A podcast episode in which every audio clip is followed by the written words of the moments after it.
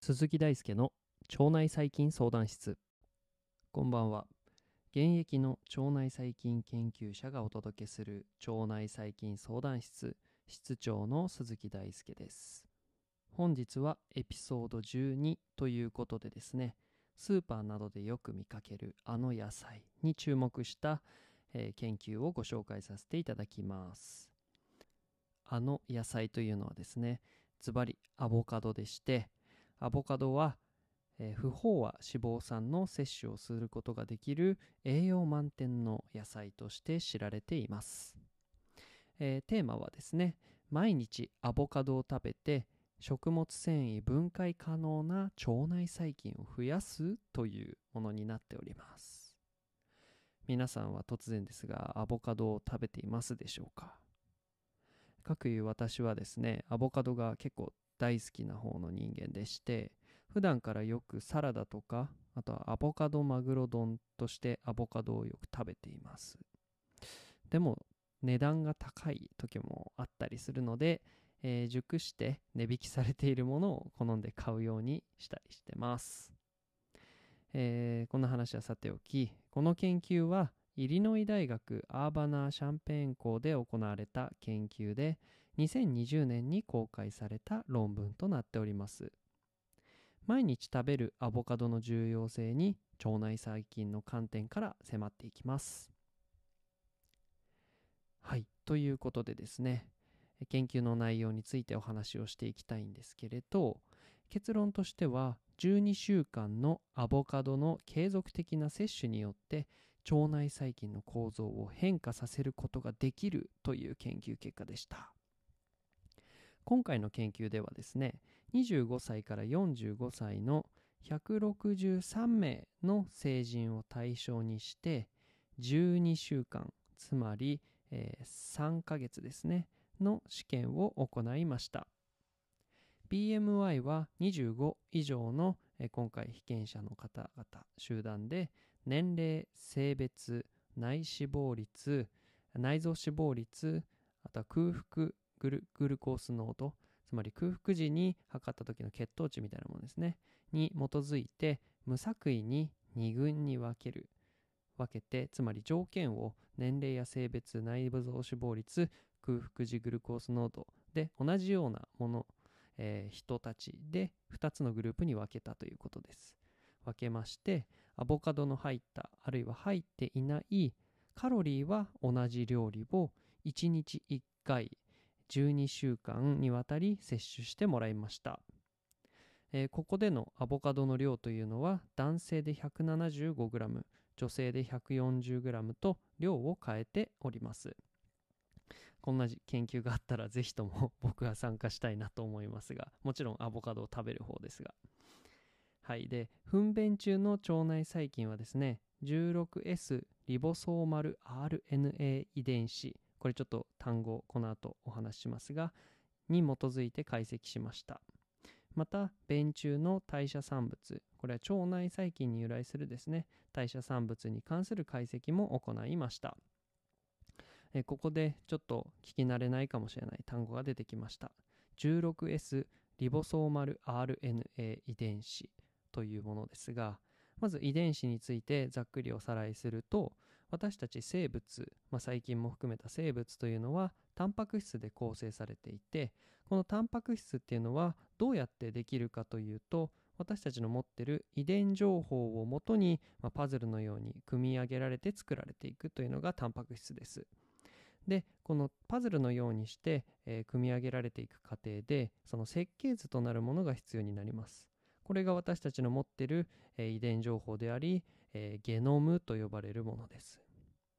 そしてですね、まあ、このゲノムの中には私たちの体を作る上で必要な情報がたくさん散りばめられているんですけどその中にはそのタンパク質を作り上げるタンパク質に関する情報が含まれていたりするんですね。まあ、これ一部はタンパク質じゃない構造も持っていたりするんですが、まあ、全体としてはタンパク質の構造でリボソームと呼ばれるこれはま、機械のようなものがあります。まあ、これによって私たちの体のタンパク質はガチャガチャガチャとどんどん組み上げられていくわけなんですけれどこのリボソームというそのタンパク質のその遺伝子の領域というのはですね生物の間で結構共通した、えー、と遺伝子領域がを持っています。というのも、まあ、この生物としてタンパク質を組み上げるという行為は非常に重要なのでこの仕組み自体は生物の間でも結構共通しているんですね。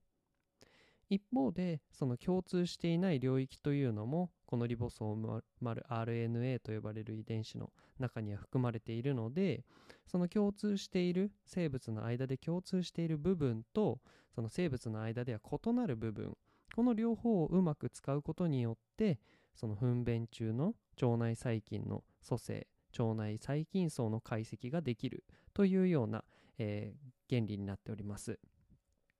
続いて結果の、えー、説明に移ります。アボカドの摂取によって対象群と比較してアルファ多様性が増加しました。ここでアルファ多様性というのは、えー、個人の腸内における種の多様性腸内細菌の種の多様性を表しています。つまりアボカドの継続的な摂取によって腸内細菌の多様性が増大した増大した増加したということになります。またアボカドの摂取によってフィーカリバクテリウムラクノスピラおよびアリスピテスあ噛んじゃった。アリスティピエス、アリスティペスですね、属菌が26%から65%と、え、相対存在量として増加していました。まあ、ざっくり言うと、今お話しした細菌がアボカドの摂取によって、えー、腸内細菌層の全体に対して占める割合が増えたということです。また、アボカドを摂取した群は、アボカドを摂取していない群に比べましてですね、糞便中の酢酸濃度が18%脂肪酸としての、まステアリン酸が70%パルチミン酸濃度が98%高く一方の単純酸であるコール酸およびチェノデオキシコール酸濃度はそれぞれ91%そして90あ90じゃない57%ですね。低いことが確認されました。えー、ここでですねラクノスピラの存在量というのは、えー、先ほど、まあ、アボカドを食べると存在量が大きくなったものなんですけれど、えー、この菌っていうのは、え糞便中のコール酸濃度および結晶中インスリン AUC これちょっと難しい単語なんですけれど、うん、ざっくり言うと、まあ、そのインスリンってその時間ごとに食べ物を食べる食べてから前と後で結構その血中濃度が異なるんですけれどその濃度の曲線を、まあ、ピーッとなんか書いてみた時にその曲線の面積というかが一つの指標になるんですけれどそのインスリン AUC と負の相関を示していましたまたフィーカリバクテリウムは、えー、ブチル COA 歩行素の、えー、作用により、えー、酢酸二分子をですね酪酸に変換できる単重酸、単重酸って言っちゃった、単重酸の代謝に関連する細菌です。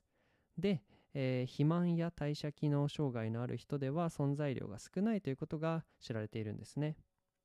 えー、なので、本研究におけるアボカド摂取によって、えー、単重酸濃度が先ほどチェオチェオチェノデオキシコール酸であったりコール酸が減っていたというのはですね、え、フィーカリバクテリウムのそのブルーム、まあ、一時的な、え、その腸内細菌層の中での存在量の増加、まあ、これが花開くというかそういうところでブルームと呼ばれたりするんですけれどが関連しているということを示唆しています。はい。でここまでに、えー、フィーカリバクテリウムであったりラクノスピラのお話をしてきたんですけれど、まあ、これらの細菌っていうのはですね食物繊維を短鎖脂肪酸等に変換することが可能な細菌群ですしたがってアボカドの3ヶ月の摂取で食物繊維の分解を好む腸内細菌を増やすことができたということが示されたのがこの研究内容となります。まあ、個人的な願望としてはアボカド毎日食べられたら食べたいです。はい。ということで、現在、Twitter、Instagram にて腸内細菌、腸内環境、腸活に関する質問を募集しております。たくさんの質問お待ちしております。Twitter、Instagram、ノート、Spotify のフォローもお待ちしております。ということで、本日は以上になります。それでは本日も一日お疲れ様でした。